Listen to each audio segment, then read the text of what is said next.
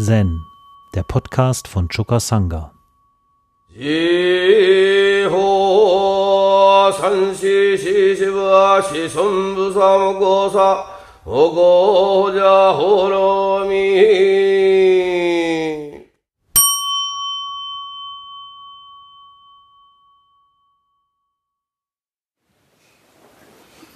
Ich hatte ja schon Bodhidharma erwähnt in meinem kurzen Eingangsstatement und deshalb fahren wir heute auch mit Bodhidharma fort, nämlich im Hekigan Rokko, einer der beiden berühmtesten Koansammlungen, die wir haben.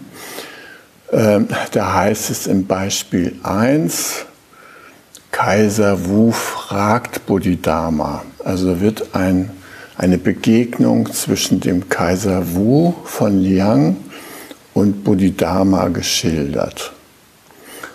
Und ich will später noch näher eingehen auf den Kaiser Wu und seine Verdienste in Bezug auf die Verbreitung der chinesischen Kultur, insbesondere der Kalligraphie im gesamten ostasiatischen Raum. All das spielte sich ab zu der Zeit, als diese historische Begegnung, die vielleicht auch eher legendär ist, zwischen Bodhidharma und Kaiser Wu berichtet wird. Ja. Also in unserem Hikigan Roku da steht, Kaiser Wu von Liang fragte Bodhidharma, was ist das grundlegende Prinzip der heiligen Lehre? Bodhidharma sagte, Leerheit, nichts Heiliges. Hm, wer steht da vor mir? fragte der Kaiser. Bodhidharma, keine Ahnung. Der Kaiser verstand die Bedeutung dieser Worte nicht. Daraufhin überquerte Bodhidharma den Fluss und zog in das Land Wei. Später erzählte der Kaiser die Begebenheit Shiku. Der sagte, ihr wisst wirklich nicht, wer das war? Der Kaiser erwiderte, keine Ahnung. Chico sagte, das war der Bodhisattva Kanon, der das Herzsiegel des Buddha trägt. Der Kaiser empfand großes Bedauern und wollte nach Bodhidharma schicken.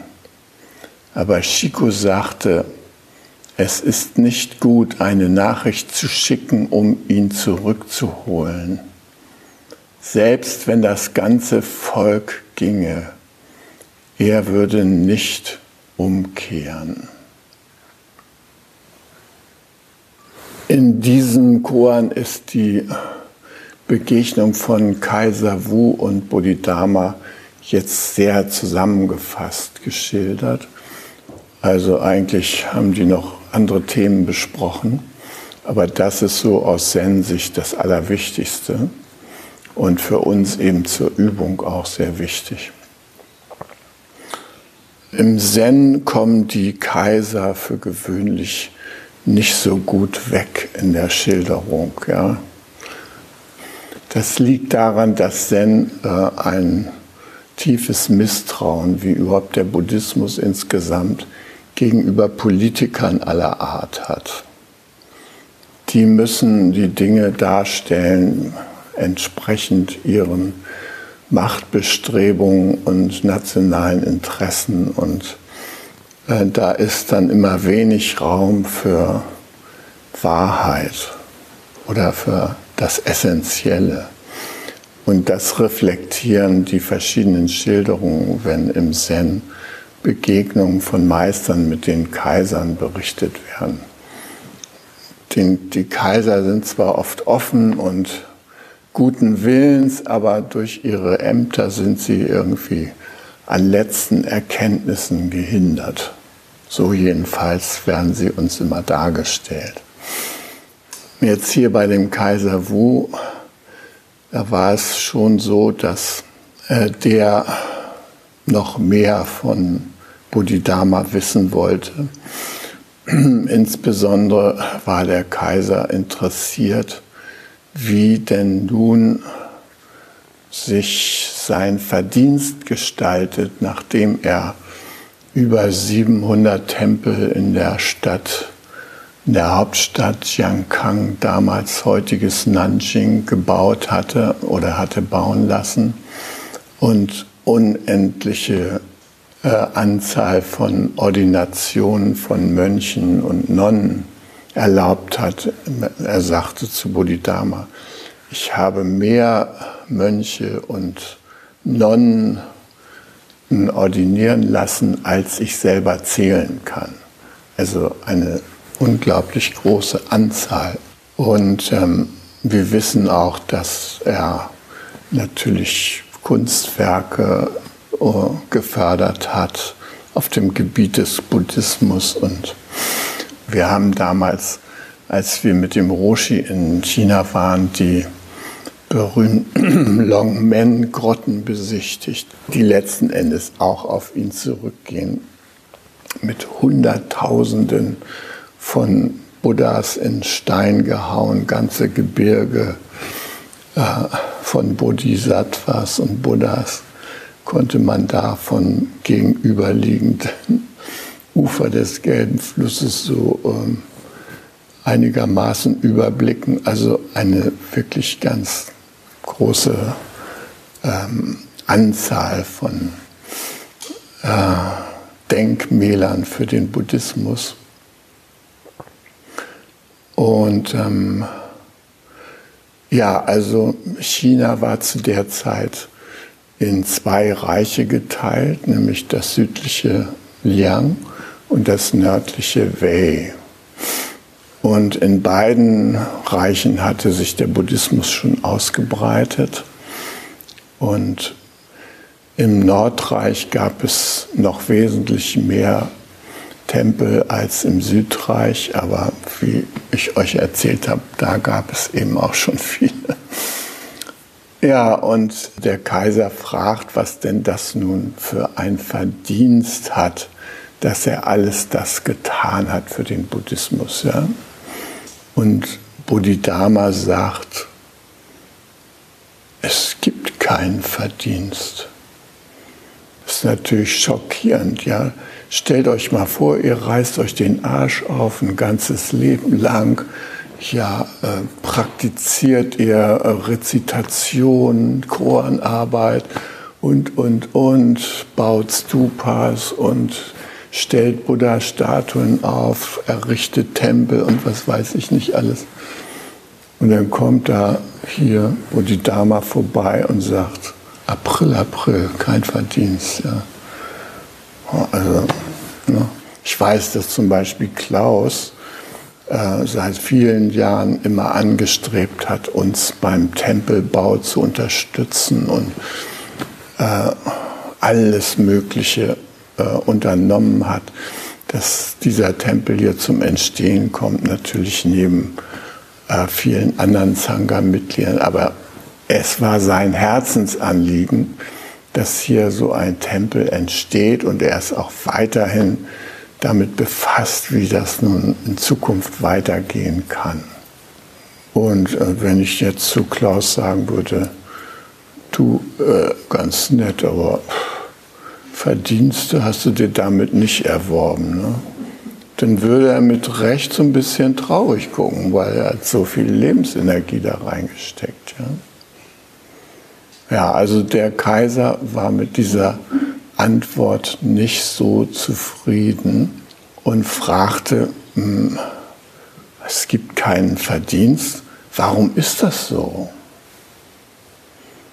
Und da sagte Bodhidharma,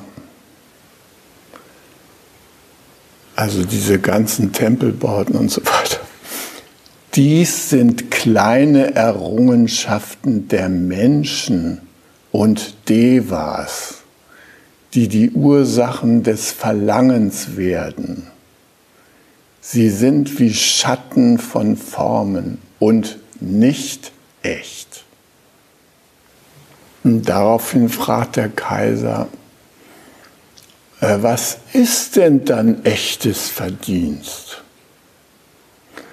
Und da sagte Bodhidharma, wenn die reine Weisheit vollständig ist, ist deren Essenz leer und heiter.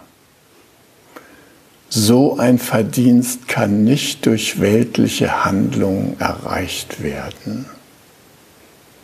Und dann stellt der Kaiser diese Frage, die hier Gegenstand des Koans ist. Ne?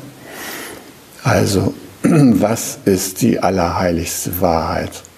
Und da antwortet Bodhidharma, Leerheit, offene Weite, nichts Heiliges. Ja? Also in diesem Kontext fand das alles statt und ähm, gut, Bodhidharma zog dann weiter in das Reich Wei und wie wir wissen, saß er da neun Jahre äh, in der Nähe des Shaolin-Tempels gegen die Felswand. Und ähm, man muss sich das auch nicht so vorstellen, dass der nun da besonders würdig empfangen wurde, sondern äh, da im Reich Weh, da galten auch ganz bestimmte restriktive Vorstellungen im Umgang mit Fremden. Er war ja ein Fremder aus dem Westen, ein Fremder aus Indien. Und die kamen da erstmal in so einen Asyltempel, ja, mit Syrern und Libanesen und Persern und so weiter. Alle, die so mit guten Absichten und großem Interesse da nach China gewandert waren. China war ein Kulturmagnet um diese Zeit. Ja, die wurden da erstmal in so einem Asyltempel geparkt. Ne? Also die mussten schon noch von der Ausländerbehörde das entsprechende Okay kriegen, um sich da aufhalten zu können. Das war schon damals so. Ja? Okay, also Bodhidharma hat das okay offensichtlich bekommen und er hat dann da neun Jahre gegen die Wand gesessen.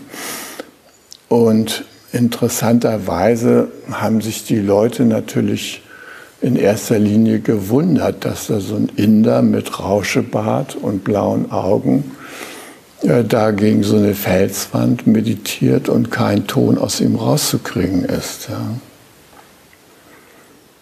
Und wir wissen ja, dass Eka ihm dann schließlich äh, so ein paar Äußerungen entlockt hat, also sein Nachfolger, der ja der Legende nach einen Arm geopfert hat, um Bodhidharma auf sich aufmerksam zu machen, als der da im Schnee gegen die Wand meditierte da und nicht reagierte. Ne? Der Eka hat gesagt, hier, ich habe ja viele Fragen, ich finde keine Ruhe in meinem Geist und so weiter. Kannst du mir nicht helfen? Da hat der Bodhidharma sich überhaupt nicht gerührt. Er hat einfach weitergesessen. Dann hat der Eka schlussendlich seinen Arm abgeschnitten und den so hingeschmissen, dass Bodhidharma nun die Blutspritze an der Felswand sah und äh, der musste irgendwie jetzt mal reagieren. Ja.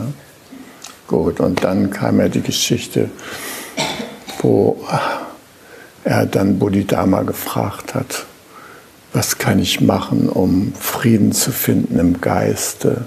Und Bodhidharma sagte zu ihm, bring mir deinen Geist, damit ich ihm Frieden bringen kann. Ja? Und dann ist Eka auf die Suche nach seinem Geist gegangen. Gut, das will ich jetzt hier nicht weiter verfolgen. Mir geht es hier noch um was anderes und ähm, auch auf die Gefahr hin, dass das euch vielleicht nicht so interessant erscheint, ähm, möchte ich euch erzählen, dass ich begeistert bin von diesem Buch hier. Ist da irgendwas rausgefallen? Von diesem Buch, das heißt Delight in 1000 Characters. The Classic Manual of East Asian Calligraphy. Äh, dieses Buch hat Kaas äh, im letzten September rausgebracht. Kars ist derjenige, der uns hier geholfen hat bei der Tempeleröffnung, alle möglichen wichtigen Dinge zu kalligrafieren, unseren Han, unser Eingangsstatement hier. Wir haben auch verschiedene Darstellungen von ihm hier an unseren Wänden. Und ähm, er war mehrfach in Steierberg und hat einigen von uns so die Grundlagen der Kalligraphie versucht näher zu bringen. Er kam bis vor drei Jahren auch sogar nach Deutschland und hat an drei verschiedenen Orten, Kassel, Berlin, Hamburg, immer noch Kalligraphiekurse gegeben. Und ich wusste nicht, wo er abgeblieben war in der Corona-Zeit. Ich hatte mir größte Sorgen gemacht, dass ihm irgendwas passiert sein könnte, auch aufgrund seines hohen Alters. Ja, und habe ihn jetzt neulich nochmal angeschrieben, ihm geschildert, wie es mir ergangen ist in letzter Zeit und ihn gefragt, wie es denn bei ihm aussieht. Und da schrieb er zurück, ich bin jetzt 89 Jahre alt und habe einen Herzschrittmacher bekommen. Ich werde in den nächsten zehn Monaten, dann wird er nämlich 90, innerhalb der nächsten zehn Monaten werde ich meine Arbeit abschließen. Ich gewöhne mich an den Gedanken, dass ich nicht ewig lebe. Das heißt, er hat jetzt noch eine Publikation auf Lager beziehungsweise in Arbeit. Und zwar sein letztes Werk wird sein über japanische Gärten. Das ist ja auch ein Permakultur Thema, weil diese Gärten anders als Planten und Blumen und andere berühmte Gärten in unserer Gegend, weil die tatsächlich 500 Jahre und mehr schon existieren und eben ein Beispiel dafür sind, dass man tatsächlich langlebige Strukturen schaffen kann, wenn die entsprechend gepflegt werden die uns immer noch einen Widerhall geben aus der Zeit ihrer Entstehung.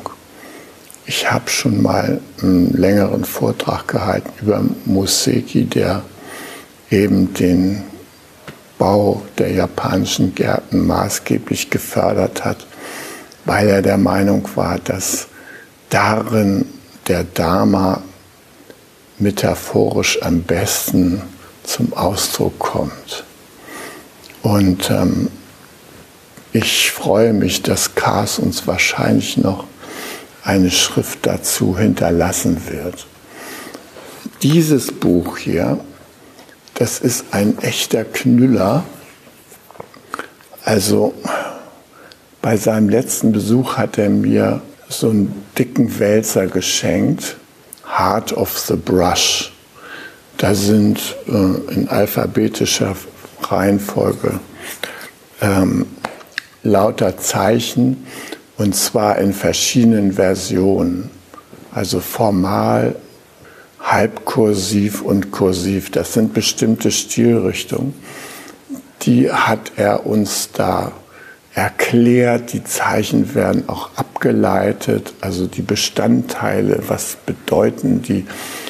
Wenn wir so ein Zeichen sehen, dann können wir ja nur Bahnhof denken, ja, weil uns nicht klar ist, dass diese Zeichen eine Struktur haben, äh, dass sie bestimmte Kernzeichen enthalten, dass die Kernzeichen in bestimmter Weise äh, kombiniert werden, dass es bildhafte Darstellungen sind, ursprünglich ja beispielsweise das Zeichen für Herz oder so, dass das sich tatsächlich an einem echten Herzen äh, orientiert hat, ja. Und wenn man die Siegelschrift, noch eine Schrift, ähm, anschaut, da sind diese Zeichen noch mehr in dieser bildhaften, piktografischen Weise dargestellt.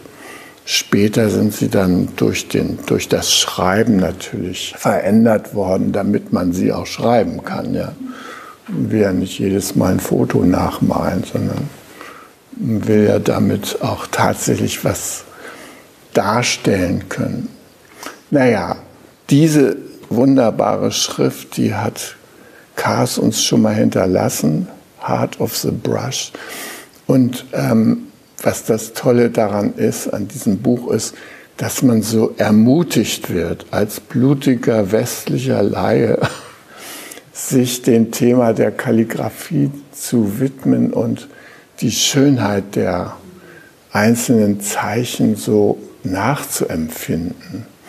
Und wenn man das anfängt zu üben, das ist ähm, wirklich sehr inspirierend und sehr zentrierend. Man tritt da ein in eine 3000-jährige Welt von kalligraphischen Darstellungen, die auf unsere Tage überliefert ist, die in weiten Teilen der Welt große Bedeutung hat, nur nicht bei uns halt, ja.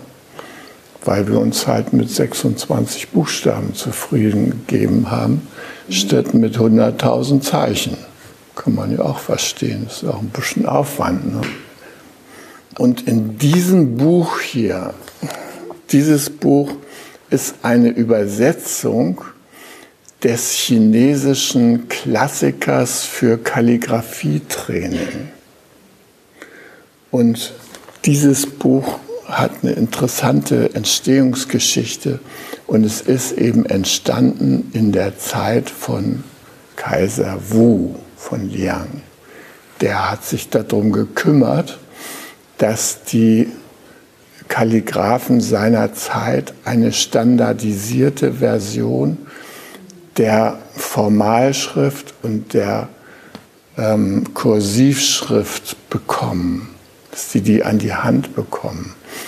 Und äh, das Erstaunliche an diesem Buch ist, die chinesischen Kalligraphen hatten sich äh, orientiert an Wang Shishi, der lebte im vierten Jahrhundert und war ein berühmter Kalligraph und hatte sehr viele Manuskripte hinterlassen und man studierte sozusagen die Schriften von Wang Shishi und hat geguckt, wie hat der eigentlich bestimmte Zeichen gemalt und so weiter.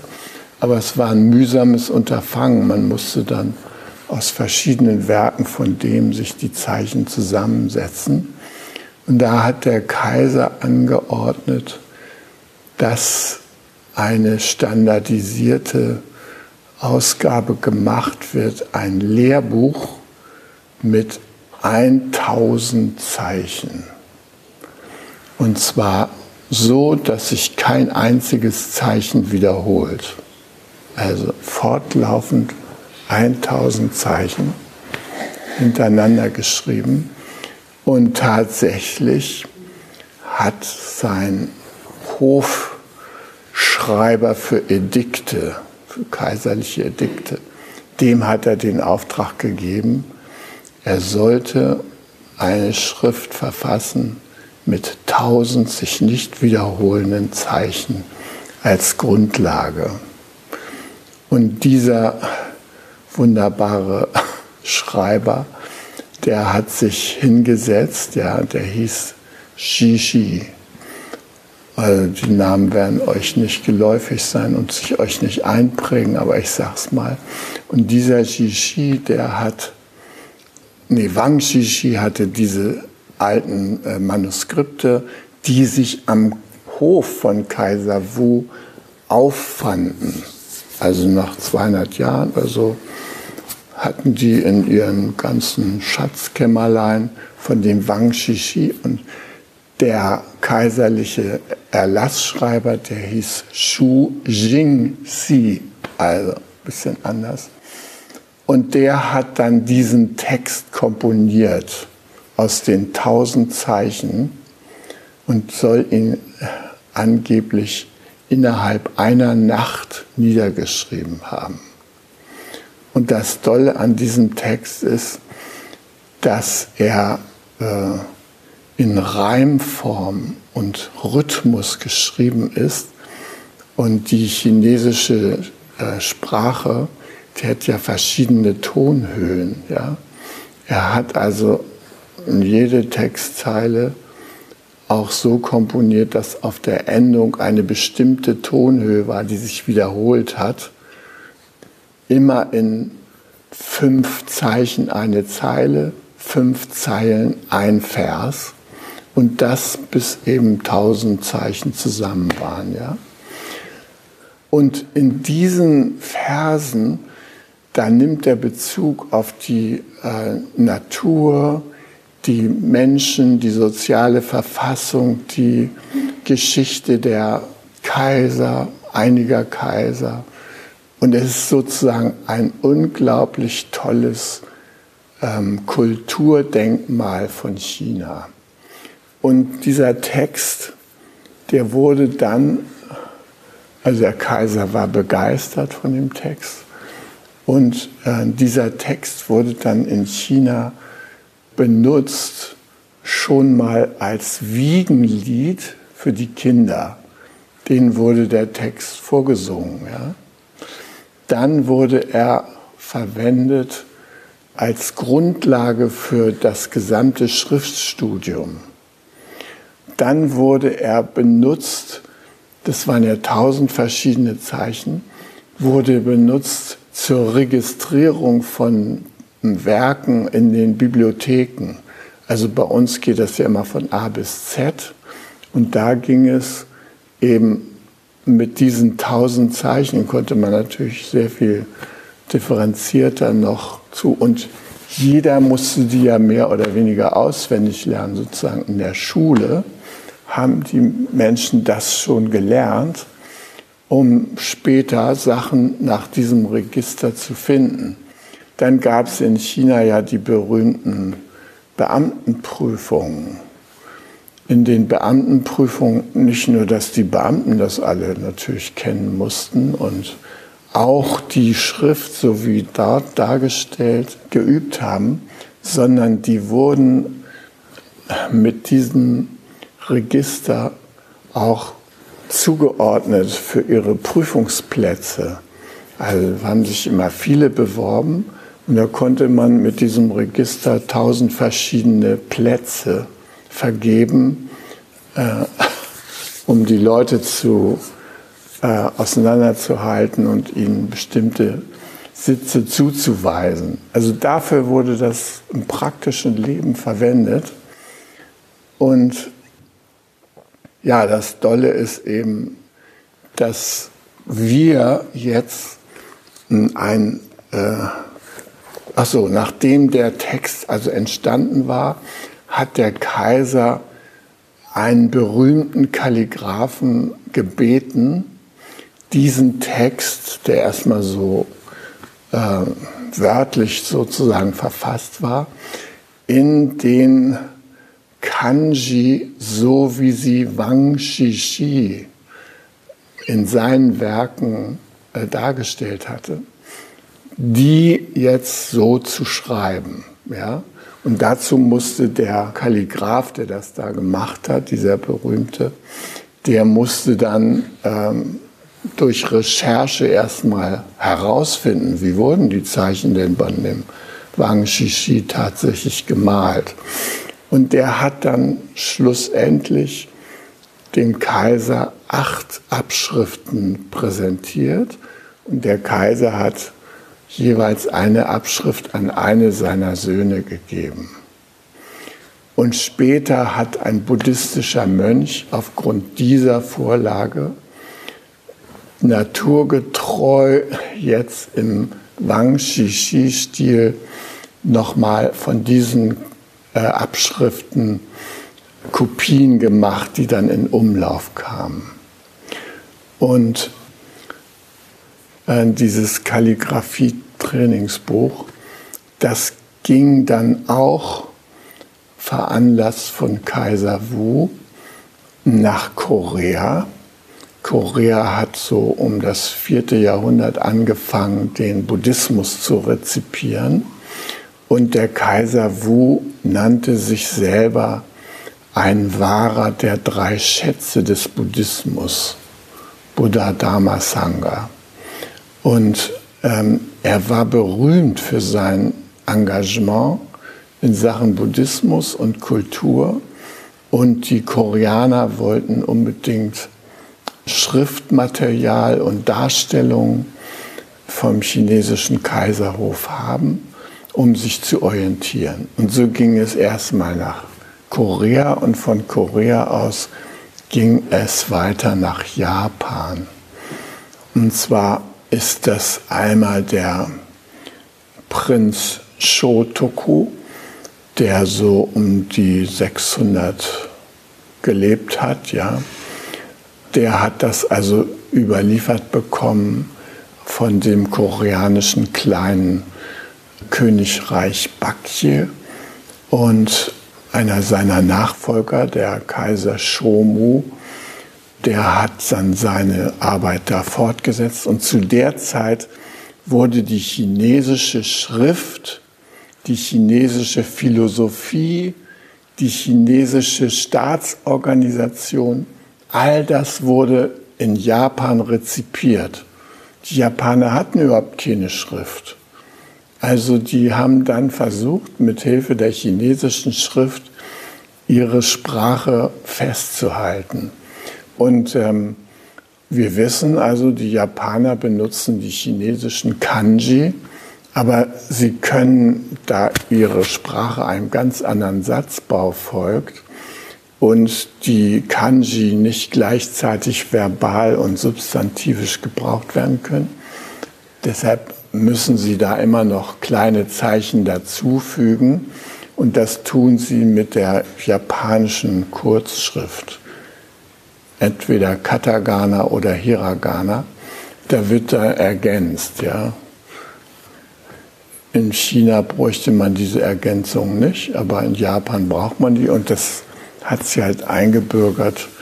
Äh, wenn ihr also eine japanische Zeitung aufschlagt, könnt ihr sofort sehen, dass das ein japanischer Text ist, weil da eben immer diese kleinen Kana und Hiragana-Zeichen eingefügt sind, ja. So, weshalb habe ich euch das nun alles hier gesagt? Der Prinz Shotoku, der hat die erste Verfassung Japans verfasst. Und in dieser ersten Verfassung der Japans, die 17 Artikel umfasste, die angelehnt war an die Konzeption in der Tang-Dynastie, da hat er als Verfassungsgrundsatz reingeschrieben, erinnere dich an die drei Schätze des Buddhismus. Also es war so ähnlich wie bei uns, die Würde des Menschen ist unantastbar, stand das in der Verfassung drin. Ihr könnt also sehen, dass dieser Kaiser Wu von Liang einen enormen kulturellen Einfluss gehabt hat auf die umliegenden Länder, Vietnam, Korea, Japan. Und dass er vielleicht keine Verdienste im Sinne Bodhidharmas äh, tatsächlich erworben hat, aber dass er wirklich einer der ganz großen Verbreiter des Buddhismus im ostasiatischen Raum gewesen ist, ein großer Influencer, würde man ja heute sagen. Ja. Also er war ein richtig doller Influencer mit Tausenden von Nachahmern und so weiter. Und dass wir da heute darauf zurückgreifen können, dass überhaupt die Koans aufgeschrieben werden konnten, das verdanken wir wirklich dem Kaiser Wu, der die Schrift auch nach Japan gebracht hat und nach Korea und nach Nordvietnam, nach Vietnam. Und wir sind Nutznießer dieses kulturellen Austausches und Einflusses. Und wahrscheinlich hattet ihr noch nicht die Gelegenheit, Japan zu besuchen oder nur einige von euch. Aber Nara wurde von Shomu zur Hauptstadt gemacht.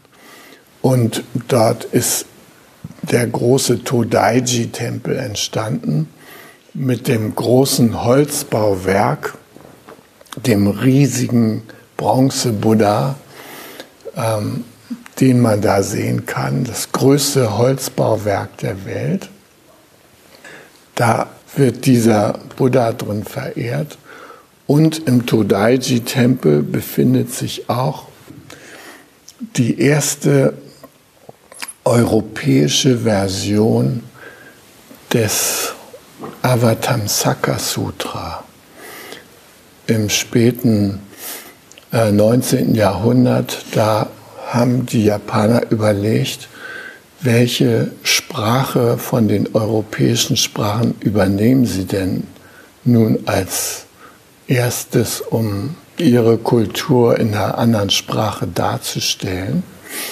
Und die beobachteten mit einem gewissen Misstrauen die Art und Weise, wie sich die imperialistischen Mächte rund um Japan aufführten. Die konnten sehen, dass die da nur Unterwerfung praktizierten und die besetzten Ländereien und so weiter ausbeuteten. Insbesondere die Engländer und die Franzosen, die haben sie eher so misstrauisch beäugt. Und die Preußen, die waren halt noch nicht so weit mit ihrer Kolonialpolitik. Äh, die schienen ihnen da am ehesten geeignet, ähm, als Kulturträger angesprochen zu werden. Und deshalb wurden die ersten Sachen ins Deutsche übersetzt. Es ist interessant, dass beispielsweise medizinische Fakultät in Japan, da wurde erstmal Deutsch gesprochen. Und äh, die Kyoto-Schule für Philosophie, die hat erstmal die europäischen ähm, Philosophie auf Deutsch rezipiert. Also auch unser Roshi, der ja Philosophieprofessor in Kobe war, hat dieser Tradition noch äh, große Bedeutung beigemessen und konnte äh, philosophische Texte auf Deutsch lesen. Und sein philosophischer Lehrer, Hisamatsu, der hat ja seine philosophischen Texte selber ins Deutsche übersetzt und die sind hier bei uns beim Neske Verlag und so weiter verlegt worden. Allerdings der Widerhall war begrenzt. Ja. Heidegger und Co. haben sich da natürlich so ein bisschen reingearbeitet, aber bei uns sind diese Menschen unbekannt geblieben. Die Kyoto Philosophische Schule, ja, Nishida, Keiji Nishitani, der Hisamatsu und so. In Zen-Kreisen ist das vielleicht bekannt, aber darüber hinaus wenig. Ja. Und so verhält es sich äh, mit der ganzen ostasiatischen Kultur. Wir haben einfach keine Ahnung. Wenn zu uns einer kommen würde und sagen würde, ich bin Bodhidharma und überbringe euch die Essenz des Buddhismus, so wie wir sie in Indien zusammengefasst haben, dann würden wir sagen, wer bist denn du eigentlich, ja? Und dann würde der zu uns sagen, keine Ahnung. Und dann würden wir sagen, oh, hier, ich habe auch keine Ahnung, wer du bist. Und dabei würden wir es belassen. Und jetzt spielt ja China und auch Japan wieder weltpolitisch eine größere Rolle. Die ähm, ostasiatischen Länder, insbesondere Südostasien, das schmiedet sich da zu einer riesigen Wirtschafts äh, Wirtschaftsraum zusammen. Und äh, man kann sagen, die kulturellen Impulse werden sich in diese Region verlegen und verlagern, also weg von uns. Der sogenannte Westen, der stellt ungefähr 12 Prozent der Weltbevölkerung und die da unten sind weit mehr. Und es ist für uns eigentlich angemessen, uns mehr und mehr damit zu befassen, was da unten los ist. Und nicht nur Fregatten und irgendwelche Kriegsschiffe dahin zu schicken ins südchinesische Meer, um die Demokratie von Taiwan zu schützen. Ja. Wir, wir hätten da ganz andere Aufgaben. Ich bin so dankbar, dass Kars uns das hier übersetzt hat. Endlich eine Übersetzung in, die, in eine westliche Sprache. Und das Buch ist toll kommentiert und man kann die einzelnen Zeichen, hier ist eine Idiotenrennbahn, da kann man sie ausfindig machen, ja, wenn irgendeinen bestimmten Begriff sehen willst, wie der abgebildet wird, dann findest du das hier hinten. Du findest die Aussprache auf Chinesisch, auf Koreanisch, auf Japanisch. Also ein ganz wundervolles Buch und ein echter Kulturträger. Das wollte ich euch heute nur schon mal ans Herz legen. Morgen erzähle ich euch dann von meinen Erlebnissen auf La Palma mit dem Vulkanausbruch. Okay, also wie gesagt, ich lege es euch ans Herz, euch dieses Buch zu besorgen und diejenigen, die sich für Kalligraphie interessieren, die mögen es studieren. Hi. Um jungen Menschen den Aufenthalt im Togenji zu ermöglichen, bitten wir um ihre Spende. Alle Spendenmöglichkeiten finden Sie auf chukasanga.de slash spenden.